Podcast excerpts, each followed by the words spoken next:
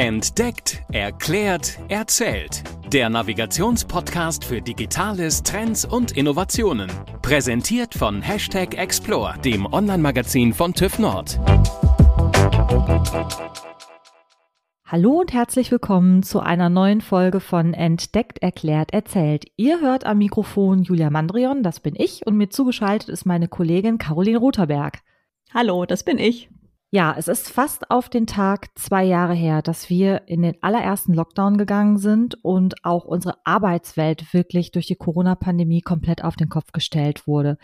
Ihr wisst es alle, von jetzt auf gleich wechselten viele von uns von der typischen Präsenzarbeit, die wir über Jahre hinweg gelernt haben, auf digitale Präsenz.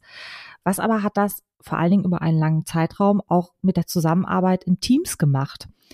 Mit der Meditiv-Psychologin Tiana Christine Schuck, die heute unser Gast ist, haben wir über Erkenntnisse aus der Corona-Zeit gesprochen. Sie gibt uns auch konkrete Tipps, wie gute und gesunde Teamarbeit gelingen kann und warum auch gewisse Reibereien in Teams nicht immer schlecht sein müssen. Viel Spaß bei der Folge. Ja, hallo Tiana. Erst einmal ganz herzlich willkommen hier bei uns in unserem kleinen Podcast. Wir hatten es eingangs schon im Intro gesagt, dass sich in den letzten Jahren durch Corona ja auch in der Arbeitswelt einiges verändert hat und es sind jetzt nun mal zwei Jahre ungefähr. Das heißt, wir haben uns alle so ein kleines bisschen auch schon eingerichtet in unserer persönlichen Situation. Trotzdem möchte ich dich zum Einstieg einmal fragen, was hat sich denn für dich selber durch Corona am meisten verändert? Mhm. Das Zentrale sind sicherlich die Kontaktbeschränkungen. Also für mich als Person, aber natürlich auch im beruflichen Kontext sind menschliche Beziehungen, einfach der Austausch zwischenmenschlich zentral und wertvoll, einfach unabdingbar. Und da merkt man schon, wenn man, wenn ich zum Beispiel so nicht mehr ins Büro gehen kann, viel stärker im Homeoffice bin, dass das ein großer Unterschied ist, dass wir auch deutlich seltener beispielsweise direkt bei unseren Kunden oder Kundinnen vor Ort sind und viel über Telefonie oder Videotelefonie klären. Das hat mich am Anfang doch auch sehr positiv überrascht, wie gut das funktioniert. Selbst bei, bei Coachings, wo man, also es ist persönliche Unterstützung, die vertrauensvoll natürlich ist und die ähm, direkt einzeln, wo wir eben einzeln für Menschen da sind. Und da war am Anfang etwas Skepsis da, inwiefern das möglich ist, per, per Videotelefonie umzusetzen. Und die Erfahrung zeigt jetzt tatsächlich, dass das extrem gut funktioniert und auch da ein persönlicher Kontakt ähm, sehr schnell und auch sehr tief funktionieren kann. Ich habe auch die Erfahrung gemacht, dass vielleicht im Positiven, dass ich mit Kollegen und Kolleginnen, die vielleicht weiter weg wohnen, nicht am selben Standort arbeiten, die Beziehung auch jetzt enger ist. Das mhm. heißt, weil man so oder so ja über Videotelefonie den Kontakt hält, ist man vielleicht schneller, auch dass man sich sieht, kann ja auch was Schönes sein. Inhaltlich merken wir tatsächlich auch einen Unterschied. Also beispielsweise sind Themen wie, wie Einsamkeit oder auch Führen auf Distanz größer geworden, als das vorher der Fall war. Und vielleicht insgesamt gesagt, und das ist auch etwas, was ich fast begrüße, auch wenn natürlich die Situation sehr schrecklich ist, dass ähm, psychologische Themen insgesamt wichtiger zu sein scheinen. Jetzt man dachte dann doch mehr auf sich, ist mein Eindruck. Und das begrüße ich sehr. Kannst du denn für dich selber sagen, dass du im Laufe der Zeit auch bestimmte Strategien entwickelt hast, wie du mit der Situation umgest? Du hast es ja auch jetzt gerade schon gesagt, so am Anfang war ja auch alles noch neu. Man musste sich erstmal ein bisschen mit der Situation einfinden. Mhm. Jetzt über einen langen Zeitraum ist es ja auch irgendwo zum Alltag geworden. Ne? Und äh, dementsprechend entwickelt der Mensch ja wahrscheinlich auch unterschiedliche Strategien, oder? Ja, das schon. Ich glaube, da lohnt es sich auch zu unterscheiden. Also ja, was glaube ich am Anfang sehr schwierig war für viele Menschen ist, man wurde ja so ins kalte Wasser geschmissen. Ja, von jetzt mhm. auf gleich zack Homeoffice und das macht erstmal eine Unsicherheit, löst das in uns aus. Und natürlich ist das ist ein Stichwort Gewöhnung etwas, wo man einfach mit der Zeit auch gesünder durch die Zeit kommen kann. Gleichzeitig merke ich jetzt in meinem Bauch, so, so ganz positiv empfinde ich es auch nicht, denn was tatsächlich für unsere Psyche sehr relevant ist, ist, wenn Dinge, die, die uns stressen, über einen langen Zeitraum bestehen bleiben. Also es ist so, dass die menschliche Psyche tatsächlich sehr, sehr viel ab kann. Also ich bin persönlich auch immer wieder, auch im Alltag, im, in meinem beruflichen Alltag, beinahe überrascht, äh, positiv überrascht, auch wie viel Menschen tatsächlich abkönnen, wie viel sie kognitiv auch umstrukturieren können, umbewerten können. Was allerdings unsere Psyche einfach als Mensch, das ist was Menschliches, das ist nichts irgendwie Fehler oder ähnliches, sondern es ist einfach in der Psyche angelegt, was uns also praktisch wenn man bildlich sagen will, das Genick bricht, ist, wenn ein Schrecken ohne Ende stattfindet. Also kein Licht am Ende des Tunnels ist. Und die Situation hatten wir in den zwei Jahren auch immer mal wieder. Wenn ich daran denke, dass dann Lockerungen in Aussicht gestellt wurden, die dann kurzfristig wieder zurückgenommen wurden. Das ist wie so, man befindet sich in so einem Tunnel mhm. und sieht irgendwo ein Licht und kurz bevor ich da bin, pustet jemand die Kerze aus. Das stresst und das stresst auch enorm. Das unterschätzt man gerne. So ist mein Eindruck. Das heißt, es ist weniger dieses also lieber ein Ende mit Schrecken als ein Schrecken ohne Ende, sagt man ja manchmal. Und Corona hat so das Potenzial oder die Einschränkungen rundherum, uns auch längerfristig zu stressen. Umso wichtiger ist es eben, ja, auf sich zu achten. Also zum Beispiel zu akzeptieren, was man nicht ändern kann. Das ist wahrscheinlich jetzt kein Hexenwerk, haben viele schon gehört. Vielleicht, wenn man das für sich umsetzen möchte, dass man einfach auf, auf einen Schmierzettel sich einen Kreis malt. Was ist das, was wirklich ich ändern kann? Das kommt in den Kreis. Und was müssten andere Menschen oder mhm. Situationen ändern außerhalb? Und je klarer man sich macht, dass das, das, was man außerhalb nicht ändern kann, da die Sorgen und Ängste einem selbst schaden und dass man sich davon lösen sollte, also je früher man das macht und je intensiver, desto besser ist mein Eindruck. Da kann man sich fragen, wem nützt und wem schadet es, sich eben jetzt Sorgen zu machen über Dinge, die ich nicht verändern kann. Also immer versuchen, die Dinge, die man auch in der Hand haben kann, dann auch wirklich aktiv in die Hand zu nehmen und einfach zu sagen, die Sachen, gut, die ich jetzt nicht ändern kann, lege ich erstmal zur Seite, aber ich fokussiere mich jetzt einfach auf die Dinge in meinem direkten Umfeld. Absolut, ganz genau. Und dann eben tatsächlich die Zügel in die Hand nehmen. Also was Menschen brauchen, ist, dass sie den Eindruck haben, dass sie auch gestalten. Und wir können vieles gestalten. Also gerade auch trotz Kontaktbeschränkungen sich überlegen, Mensch, was ist denn dann möglich angesichts dessen, dass ich eben jetzt nicht mehr mit zehn Leuten in einem Raum enge zusammensitzen kann. Was ich aber machen kann, ist zum Beispiel spazieren gehen. Mhm. Ich kann auch meinetwegen mich in der Mittagspause verabreden mit Kollegen und Kolleginnen oder eine, eine Sitzung draußen stattfinden lassen mit Abstand Abstand, aber eben dann, dass man auch frische Luft hat und Licht, das ist Win-Win. Tatsächlich weiß man auch, dass es für, für Menschen, wenn es jetzt um Stichwort Einsamkeit zum Beispiel geht, es bedeutsamer ist, einen engen Kontakt zu haben, lieber mit weniger Menschen, als ganz, ganz viele, ich sag mal Stichwort Facebook-Freunde zu haben, mit denen man aber nicht wirklich die enge Bindung hat, die, die der Mensch braucht. Das heißt, da gibt's immer mal wieder Zahlen, die schwanken zwischen drei und fünf Personen, kann man eh nur wirklich eng befreundet sein, weil es ja auch Zeit braucht und, und anstrengend ist, persönliche, vielleicht auch unangenehme Dinge zu teilen. Das heißt, wenn man sich konzentriert auf vielleicht wenige Lieblingsmenschen, dann ist es sehr sinnvoll in, in meinen Augen. Und ansonsten auch nach Möglichkeiten zu suchen, vielleicht auch die, die, die positiven Dinge zu sehen. Also im Homeoffice beispielsweise ist es deutlich einfacher, das höre ich immer wieder von Menschen, eben die, die Arbeit an die persönliche Leistungskurve anzupassen. Ja, also eben nicht, obwohl man eher eine, eine moderate, definitive Eule ist, also später eigentlich erstmal richtig in Tritt kommt, früh im Büro sein zu müssen, sondern mhm. tatsächlich später den Tag starten zu lassen, dadurch leistungsfähiger und zufriedener Partner zu sein. Also aktiv nach Chancen zu suchen, das, das lohnt sich immer. Und das sind ja im Grunde genommen auch Chancen, die ein bisschen durch die Corona-Pandemie auch ermöglicht wurden. Ne? Also zum Beispiel das Homeoffice ja. gibt ja nun mal vielen auch eine größere Flexibilität, auch was das Thema Betreuung unter Umständen betrifft. Ja. Ne? Kann ja sowohl Vor- als auch Nachteile haben. Absolut richtig. Und ich glaube, der erste Schritt ist, sich klar zu machen, was ist denn das für mich? Was sind die Vorteile für mich und was sind die Nachteile für mich? Und dann damit umzugehen. Das heißt, die Vorteile sich auch wirklich zunutze zu machen. Also dann tatsächlich eben die Arbeitszeit zum Beispiel anzupassen, tatsächlich eine lange Mittagspause zu machen, wenn es möglich ist. Vielleicht die draußen spazieren gehend, ähm, das Licht tanken, gerade in der dunklen Jahreszeit. Und was sind vielleicht auch Grenzen? Also das, was ich regelmäßig höre, ist, dass es Menschen im Homeoffice schwer schwerer fällt, Pausen zu machen, noch schwerer als ohnehin schon. Wir wissen ja, Pausen sind sowieso so ein Thema, was man kaum müde werden kann, zu erzählen, wie wichtig sie sind. Und auch das Abschalten, eben sich nicht mehr abends äh, dran zu setzen, vielleicht sogar nachdem man schon runtergefahren ist und eigentlich praktisch schon in Schlafsachen sich dann doch nochmal vorsetzt, weil, weil die Möglichkeit eben jetzt da ist. Und wenn man das für sich identifiziert, dass man dazu neigt, lohnt es sich, da Strategien zu entwickeln. Also an diesem Beispiel meinetwegen die Arbeitsmaterialien aktiv wegzupacken. Dann ist die Hürde, dass man praktisch alles wieder hochfährt und aufbaut, etwas höher und man setzt sich vielleicht dann doch nicht mehr dran, sondern geht stattdessen ins Bett. Den äh, berühmten Feierabend dann auch wirklich machen. Ganz genau, ja. Ich möchte nochmal auf einen anderen Aspekt zurückkommen. Du mhm. hast ja auch jetzt schon einiges erzählt zum Thema Teamzusammenarbeit oder wie man auch den Kontakt mhm. zu den Kolleginnen und Kollegen hält. Nun haben wir auch nochmal das Thema Führungskräfte, die ja auch noch einmal vor eine ganz besondere Herausforderung gestellt werden, wenn ihr Team nun mal auf einmal mhm. remote arbeitet und auch eine gewisse Zusammenarbeit auch von der Führungskraft her gesteuert werden muss. Was bedeutet das denn?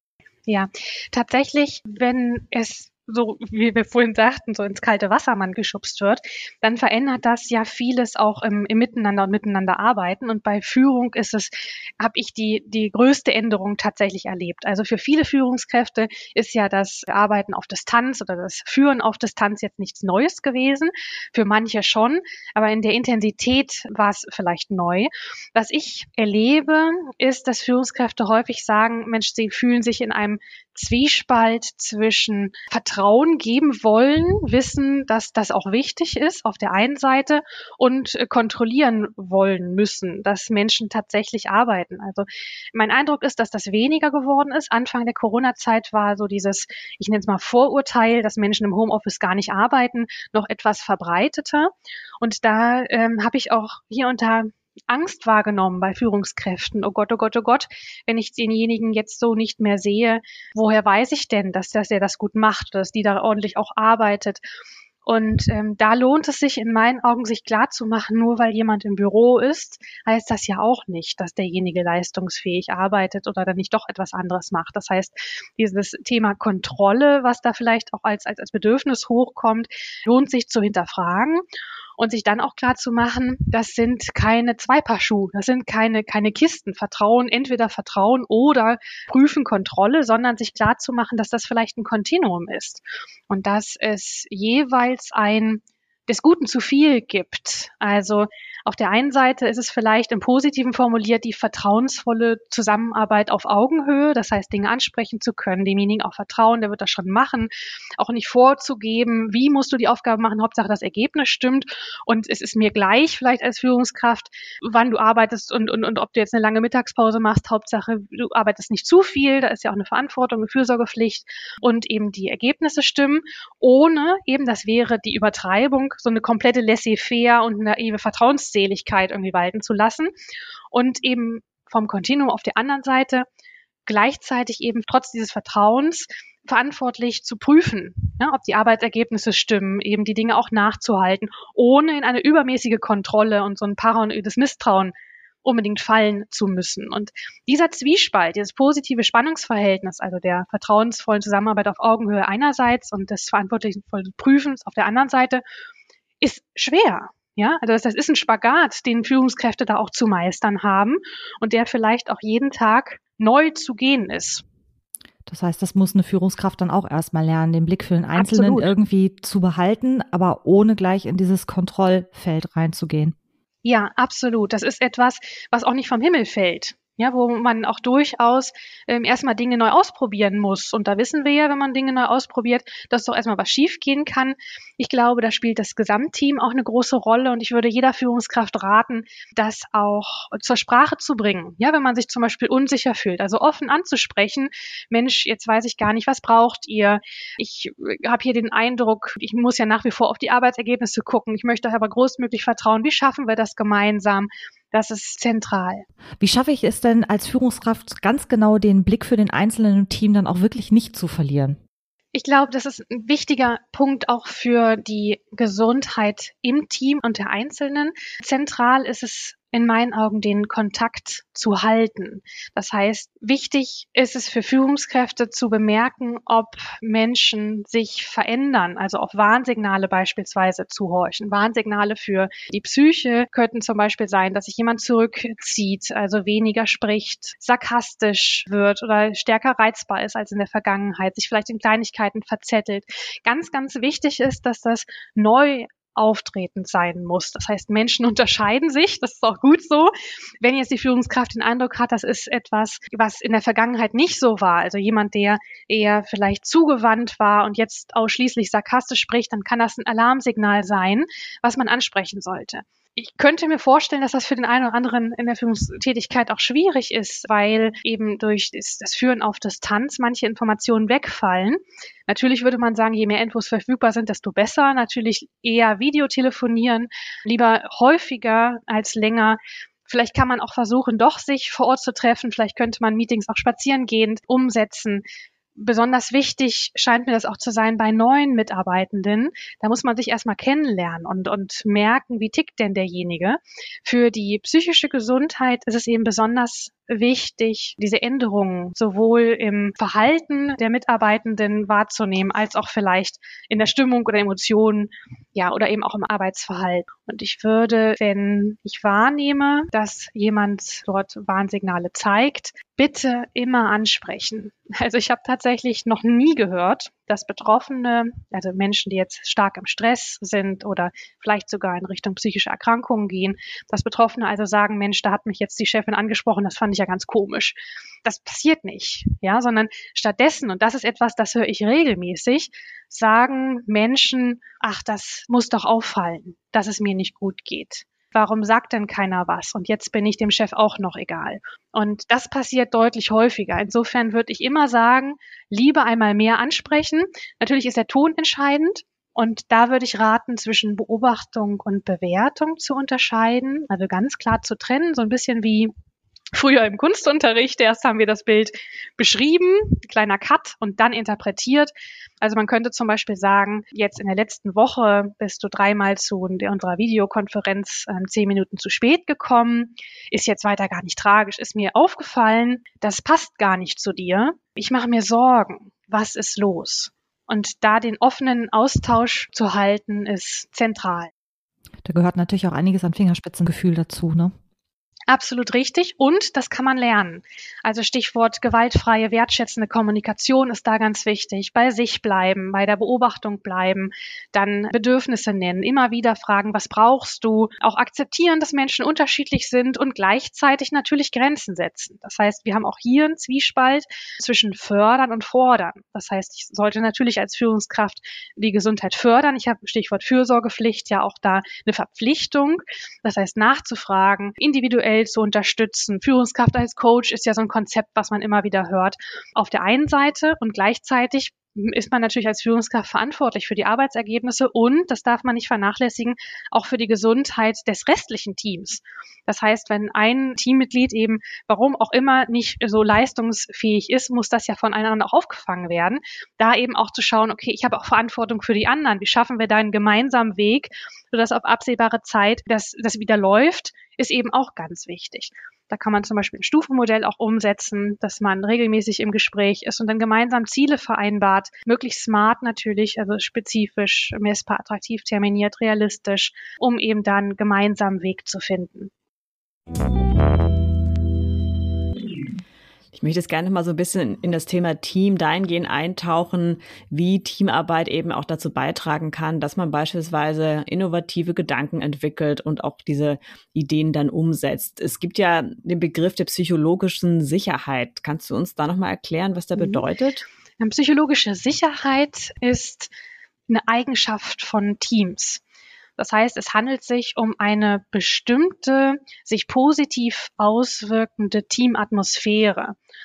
Im Grunde geht es darum, dass sich jeder, jede im Team gehört und akzeptiert fühlt, dass man die eigene Meinung sagen kann, auch Kritik äußern kann, ohne eben Angst zu haben vor negativen Konsequenzen oder Sanktionen, indem zum Beispiel die gewaltfreie, wertschätzende Kommunikation eine ganz, ganz große Rolle spielt. Sie zeichnet sich eben dadurch aus, dass gegenseitig Vertrauen geschenkt wird, also so auch Vorschussvertrauen, Offenheit herrscht dass äh, eine Verletzlichkeit gezeigt werden kann. Ich also auch mal sagen kann, Mensch, da ist mir was durchgerutscht, das habe ich vergessen oder das habe ich jetzt nicht so gut gemacht, mir ist dann Fehler unterlaufen.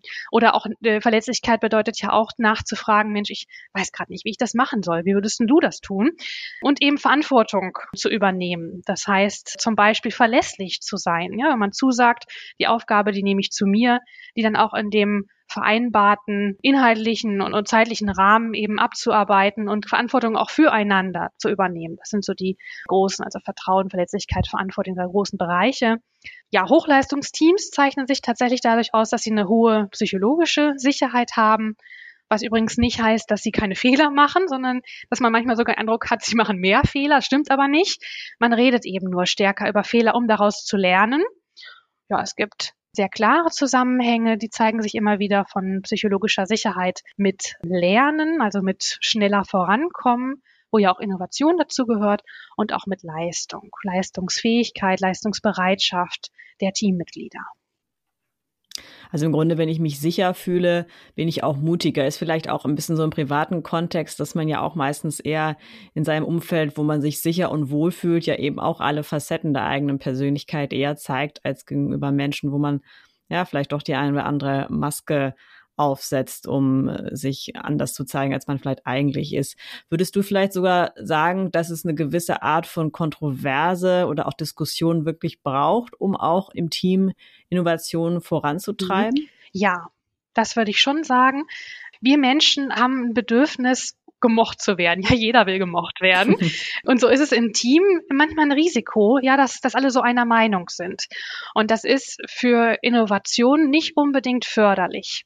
Insofern ist psychologische Sicherheit tatsächlich der Schlüssel, weil diese Sicherheit dafür spricht, dass man auf der einen Seite die Bindung halten kann, die Bindung bestehen bleibt und gleichzeitig man Kritik äußern darf. Das heißt, wenn es darum geht, um, um, um vielleicht, da, da gibt es auch eine, eine Reibung vielleicht, ähm, sachlich unbedingt, menschlich nicht. Das heißt, in der Sache hart, menschlich, weich, wie man es manchmal so hört, ist in diesem Zusammenhang sehr stimmig. Und ja, in bestimmten Aufgaben und innovativ zu sein gehört definitiv dazu, sind auch, auch, auch heterogene Teams zum Beispiel überlegen, also, also Menschen, die durchaus unterschiedlicher Meinung sind, was ja erstmal manchmal auch ängstigen kann. Die Frage ist eben, wie geht man damit um? Wie spricht man miteinander? Wie kann man vielleicht auch eine unterschiedliche Meinung so äußern und, und so annehmen, dass man sich nicht abgewertet oder irgendwie abgewatscht fühlt. Und ich denke, ja, wenn man sich sicher fühlt, dann ist man nicht nur mutiger, sondern auch neugieriger. Es hat ja ein Stück weit auch mit Spiel zu, zu tun. Ja, ich, ich, ich probiere eben Neues aus, auch in dem Wissen, ja, es kann, es ist jetzt nicht der Weisheit letzter Schluss, ja, das ist vielleicht äh, passieren auch mal Fehler. In Teams mit einer hohen psychologischen Sicherheit dürfen die eben gemacht werden und dadurch ja sind auch weniger Ressourcen praktisch vom Hirn gebunden an, ich muss mich selbst schützen. Wie darf ich das jetzt ausdrücken? Ne? Darf ich irgendwie mich da an der Stelle nackig machen und, und, und hinterher sagt man, boah, das war eine total doofe Idee von dir. Wenn ich diese Gedanken nicht haben muss, weil ich mir gewiss sein kann, auch wenn das voll Quatsch ist, was ich sage, es lacht mich niemand aus. Es nimmt vielleicht sogar jemand diese Idee auf und sagt, okay, das ist es noch nicht. Was hältst du davon, wenn wir da noch hier und da was dran bauen? Also dieses typischer Brainstorming-Prozess. Dann ist die Wahrscheinlichkeit höher, dass mehr und vor allem bessere Ideen entwickelt werden. Du hast ja den Begriff der Hochleistungsteams vorhin gebracht. Das, was du gerade beschrieben hast, würde wahrscheinlich ein sogenanntes Hochleistungsteam auch charakterisieren, oder? Ja, auf jeden Fall ist es ein Teil. Und das merken wir jetzt in der Corona-Zeit ja auch. Innerhalb kurzer Zeit schnell neue Ideen zu entwickeln, wie man miteinander arbeitet wie man vielleicht trotz dessen, dass alle einzeln im Homeoffice sitzen, doch eine Teamarbeit ermöglichen kann, dass das Ganze eben mehr ist als die Summe der Teile. Es sind ja auch alles im Grunde ähm, Innovationen, wenn man so möchte. Und da eben keine Angst vorzuhaben, sondern mit offenen Augen sozusagen gemeinsam Hand in Hand das, das anzugehen. Ja, wenn man das nicht tun würde oder dass das nicht so gut so in der Lage ist, dann kann eben auch keine Leistung und schon gar keine Hochleistung erbracht werden. Zum Schluss würde ich gerne noch mal auf dein Expertenwissen dahingehend zurückkommen. Vielleicht kannst du uns noch mal vielleicht einmal drei Tipps persönlich sagen geben, wie man einfach gut durch den Berufsalltag oder Berufstag kommt oder vielleicht auch noch mal drei Tipps für ein, ein gelingendes Miteinander im Team? Fangen wir mal mit dem Team an. Was sind so die drei Hacks, die dazu beitragen, dass es ein gutes ja. Team wird? Eine Sache ist die, die, die gewaltfreie Kommunikation, die wertschätzende gewaltfreie Kommunikation. Das heißt, wenn man es schafft, im Team über Bedürfnisse auch mal zu sprechen oder auch Emotionen zum Thema zu machen, durchaus auch mal persönliche äh, Dinge bespricht, dann entsteht eben mehr Ruhe und diese Sicherheit und da haben alle was von. Das heißt, da kann man auch mit gutem Beispiel vorangehen. Also zum Beispiel nicht lästern, nicht irgendwie abwatschen, erstmal das Positive sehen. Da gibt es eine ganz einfache Übung, anstatt, also viele Menschen sagen ja, aber und dann kommt was Negatives, da zum Beispiel sich zu zwingen, ja und zu sagen die Idee, die du genannt hast, finde ich schon gut und äh, man könnte es hier und da noch noch ähm, noch weiter fortführen. Das könnte ich mir gut vorstellen. Ich glaube, es ist auch wichtig ist, die Aufgaben gemeinsam zu planen und sich regelmäßig auch zu fragen, wer hat denn Lust auf welche Aufgabe. Das heißt, die Sinnhaftigkeit im Berufskontext ist ja auch sehr zentral.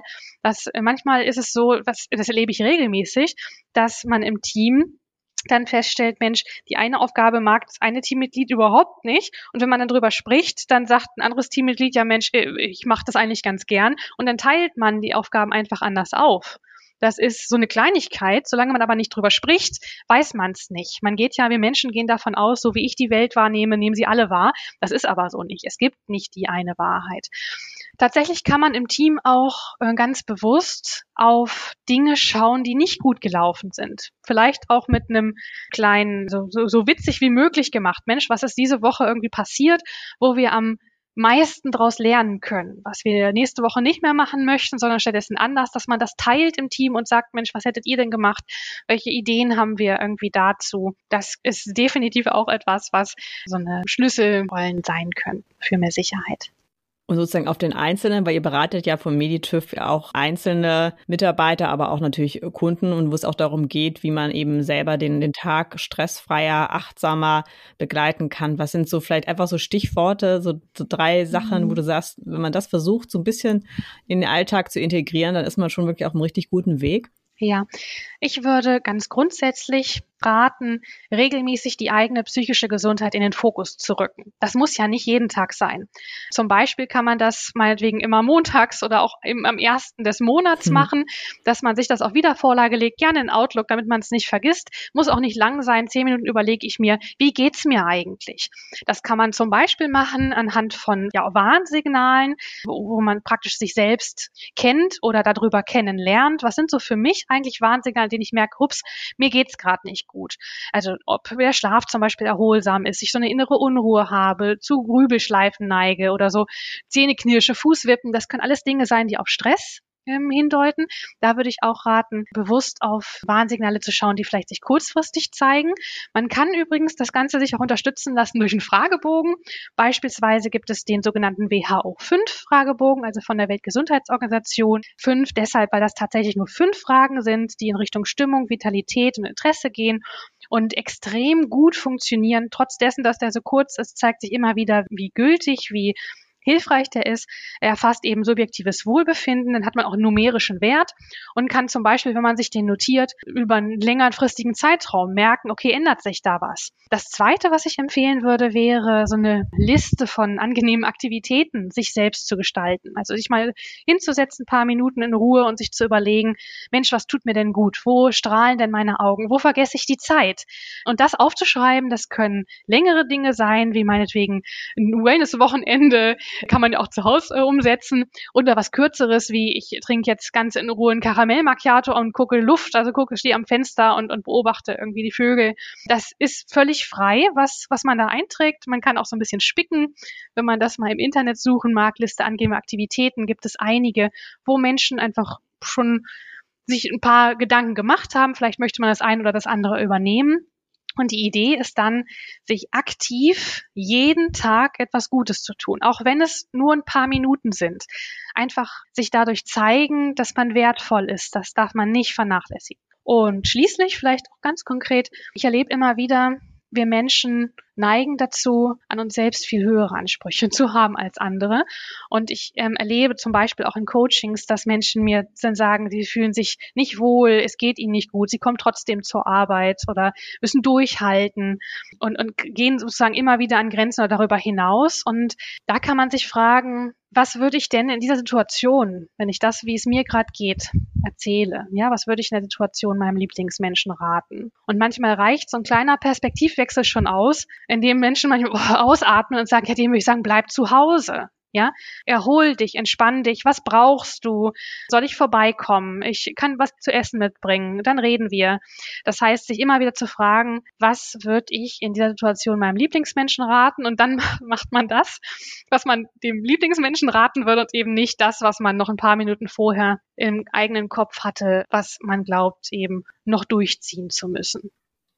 Vielen Dank für diese Hinweise und Anregungen. Und wenn jetzt jemand, der das hört, sagt, ach, ich hätte Lust auf so ein Coaching oder hätte trotzdem mal die eine oder andere Frage, wie ich vielleicht mit meinem ja, eigenen Sein ein bisschen besser umgehen kann oder vielleicht auch Themen, Konflikte im Team hat und hat da die Notwendigkeit, sich Unterstützung zu holen? Wie bist du zu erreichen? Am liebsten über unser Teampostfach gesundheit.meditüv.de. Das sehen bei uns Experten und Expertinnen zu Gesundheit. Ähm, das sind Psychologinnen und Gesundheitsmanager und da, das erreicht uns auf jeden Fall. Ja, da würde ich mich freuen. Prima. Vielen Dank für das sehr interessante Gespräch, Tiana. Gerne. Dankeschön. Danke auch.